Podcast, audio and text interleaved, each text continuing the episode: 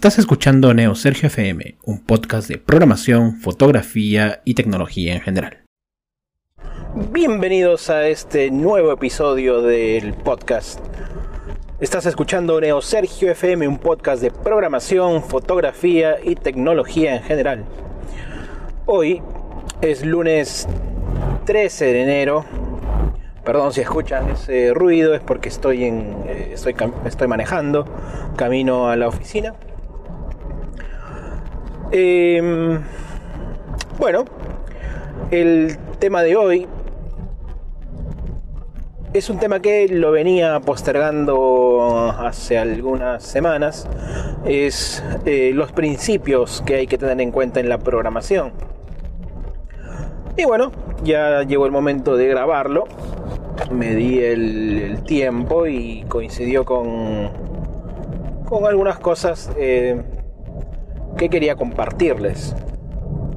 Así que bueno, eh, antes de arrancar con el episodio, eh, gracias nuevamente a los que me escuchan por las diferentes, eh, diferentes plataformas de publicación de podcasting o de podcast. Gracias por esos comentarios. Me hicieron una pregunta que creo que es bueno responderla ahora.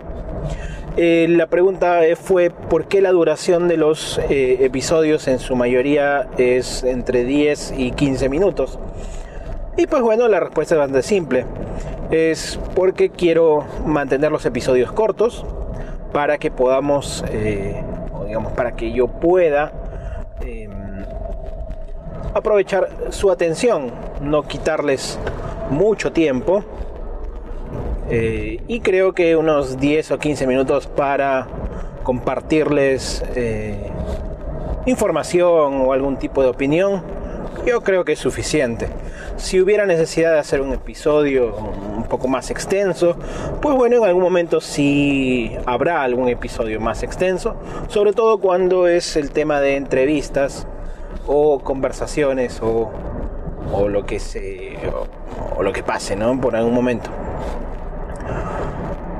Así que nada, eso quería responder ahora. Y vamos con el tema de hoy. Los principios de la programación. Y uno pensará aquí, o usualmente podemos pensar de que depende mucho del lenguaje de programación con el cual estés programando, o depende del proyecto que tengas que hacer, en fin. La verdad que no lo es tanto, porque estos principios uno tiene que primero saber que existen y dos, tratar de respetarlos en, la mayor, eh, en el mayor tiempo posible o la mayor parte de veces. Así estés haciendo un proyecto individual, yo creo que vale la pena tener esos principios muy en cuenta y respetarlos. Así que bueno, el primero de ellos, y creo que es uno de los más conocidos, es el principio dry. Dry como eh, seco eh, la, palabra seco en inglés, D-R-Y. Dry viene de, la, eh, de las palabras don't repeat yourself. Como podemos entender, eh, básicamente nos está diciendo no te repitas a ti mismo. ¿Dónde encontramos este principio o dónde se puede aplicar este principio? Básicamente cuando tú tienes porciones de código en tu proyecto que van repitiéndose constantemente. Un ejemplo rápido podría ser eh, alguna porción de código que se... Imagínate que estás haciendo eh, filtrado de texto. Y para este filtrado de texto o limpieza de texto, eh, tienes que, por ejemplo, quitarle espacios a una oración, convertir la, la oración todas a minúsculas etcétera. Incluso también podrías dividir por palabras una oración y almacenarlas en listas, por ejemplo. Entonces, si esta, si esta limpieza de código que necesitas hacer eh, lo vas haciendo muchas veces en tu proyecto, entonces tienes que entender de que lo mejor sería tener o escribirla una sola vez y cada vez que la necesites ir llamándola. Básicamente teniendo una función. Con una función tú podrías lograr eso. Entonces, ese es el principio eh, y la explicación más sencilla del principio Drive. No te repitas a ti mismo. Si encuentras algo que puedes eh, escribirlo solo una vez y volver a reutilizarla constantemente, entonces estamos súper bien. Dry es el contrario de un antipatrón, el antipatrón que se conoce como wet, o sea, mojado, lo opuesto. Eh, wet significa write everything twice, o sea, escribe todo dos veces para estar seguro, ¿no? Pero es una mala práctica. Eso no, no debería no debería hacerse. El siguiente principio es el principio KISS. K-I-S-S.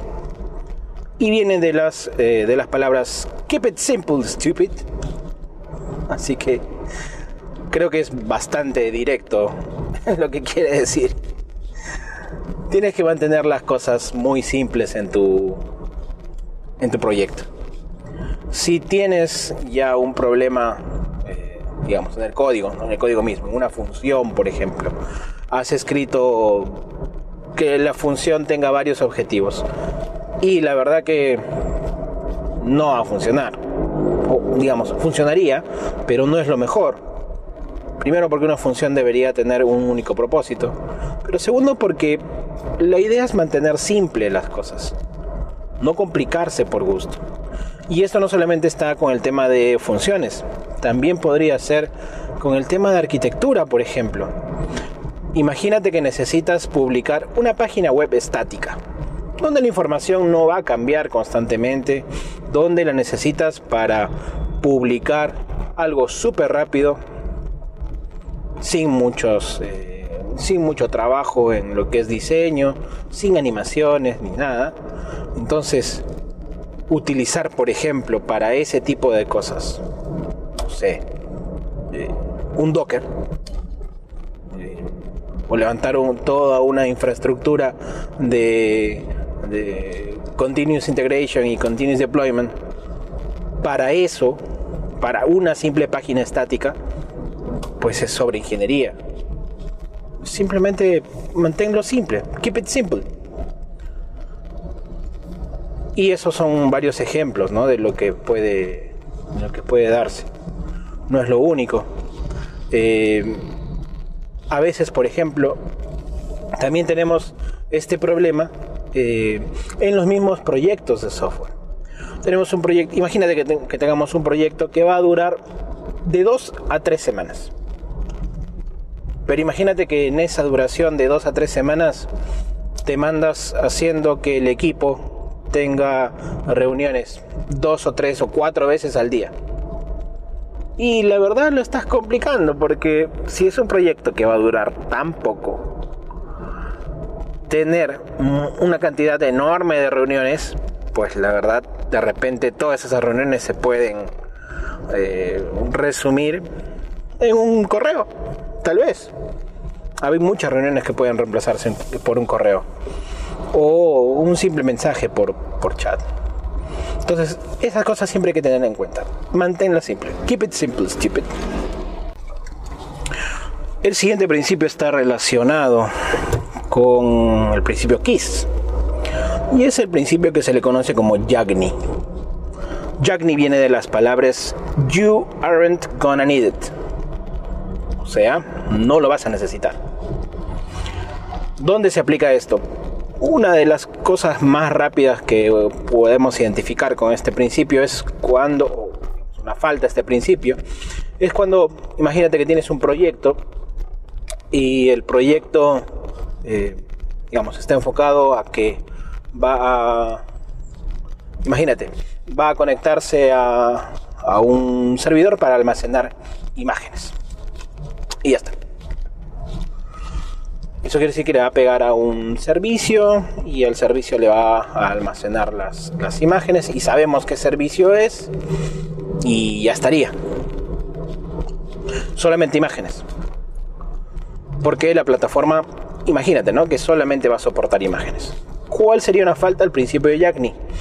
Que el equipo de desarrollo, o tú mismo si estás desarrollándolo, hagas la implementación para las imágenes y luego digas, pero también de repente en un futuro vamos a necesitar video y hagas la implementación para el video que podría tener sus diferencias porque imagen y video se pueden los archivos son diferentes son de distintos tamaños se puede manejar de una manera distinta.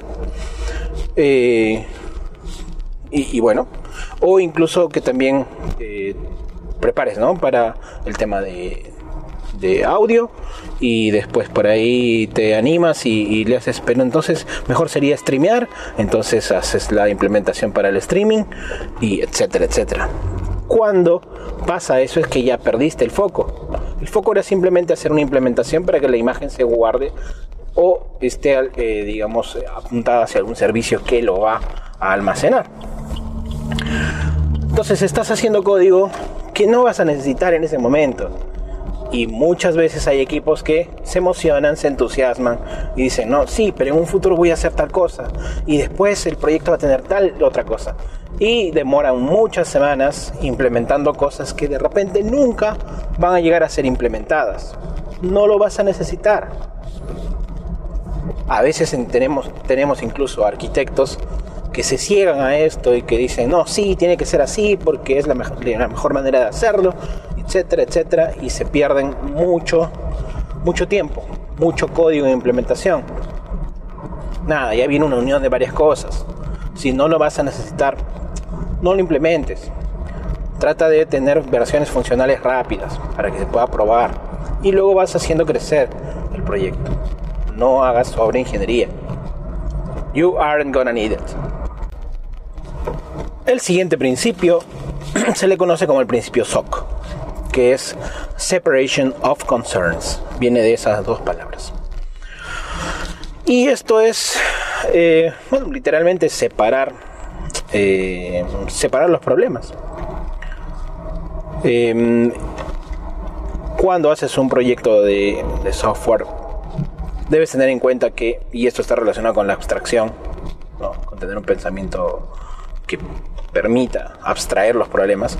Eh, eh, básicamente esto quiere decir que deben haber secciones, deben haber eh, bloques de código que estén enfocados a hacer un solo trabajo y obviamente hacerlo bien. De esa forma tú puedes tener código que funciona, código que es más simple de mantener, que es más simple de mantenerlo limpio, simple de entender, mucho más ordenado y eso te permite tener un proyecto que escale rápido. Un gran ejemplo de este principio de separation of concerns es el patrón eh, conocido como MVC, en el cual tú separas la parte de la lógica, separas la parte de los datos y separas la parte de la interacción con el usuario.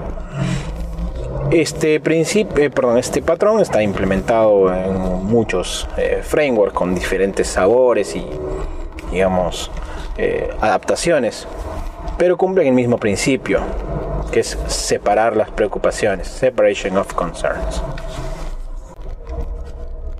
Y el siguiente principio y último de este capítulo, perdón, de este episodio, es el principio conocido como APO que viene de las palabras Avoid Premature Optimization. Este principio está muy relacionado con el principio Yagni, que era de no lo vas a necesitar. Pero en este caso, el EIPO está eh, enfocado en la parte de optimización de una porción de código que tú, eh, que tú has escrito. Em, cuando optimizamos un código digamos, cuando, eh, en qué momento se presenta la necesidad de optimización de código. Y es cuando empezamos a encontrar cuellos de botella. Pero estos cuellos de botella van a ir apareciendo cuando el programa ya esté, en, digamos, en, un avance considerable, ¿no? donde las pruebas hayan ya salido o hayan, te hayan servido para saber qué parte es la que se necesita mejorar. Entonces es ahí recién donde eh, tú puedes dedicarlo un tiempo para optimizar la porción de código o la, implementación que estás haciendo, ya sea del algoritmo o de alguna arquitectura en particular. Si tú ejecutas esta optimización antes, es posible que puedas tener la intuición de que esa parte va a tener problemas y por ahí puedas atinarle a que sí tenga problemas, pero tal vez no. Y ahí viene el, viene el asunto. Vas a perder mucho tiempo optimizando algo que de repente incluso cambie o sea un requerimiento que al final ya no se use. Entonces, eh, no hagas la optimización antes de tiempo. Eh, es como que no busques eh, solucionar el gran problema cuando aún no se ha convertido en un gran problema o no estás, no estás en lo cierto que sea un gran problema. Así que, eh, bueno, esos son los principios que eh, para mí son más frecuentes. Existen otros, eh, tal vez incluso sirva para en otro episodio hablar sobre antipatrones, que eso también es bastante interesante, evitar algunas cosas. Así que nada, estaré pendiente en poder escribirlo. Creo que eso sería todo por este episodio por favor, si es que tienes alguna pregunta, igual sigue dejándola eh, a través de mis redes sociales. Em, yo creo que más va a funcionar eh, Twitter, así que mándame un tweet o mándame un mensaje directo si es que es posible. Y creo que esa sería la mejor manera de seguir generando eh, contenido que les interese y que incluso podamos generar mayor conocimiento. Em, estoy pensando hacer una versión de YouTube de este podcast con algunos episodios que por ahí necesiten una explicación un poquito más eh, extensa eh, o incluso por ahí este, para agregarle algún material gráfico que ayude a, a transmitir este conocimiento. Pero bueno, y voy a ir viendo cómo lo hago en las próximas semanas. Gracias nuevamente por estar atentos a este podcast y nos vemos en el siguiente.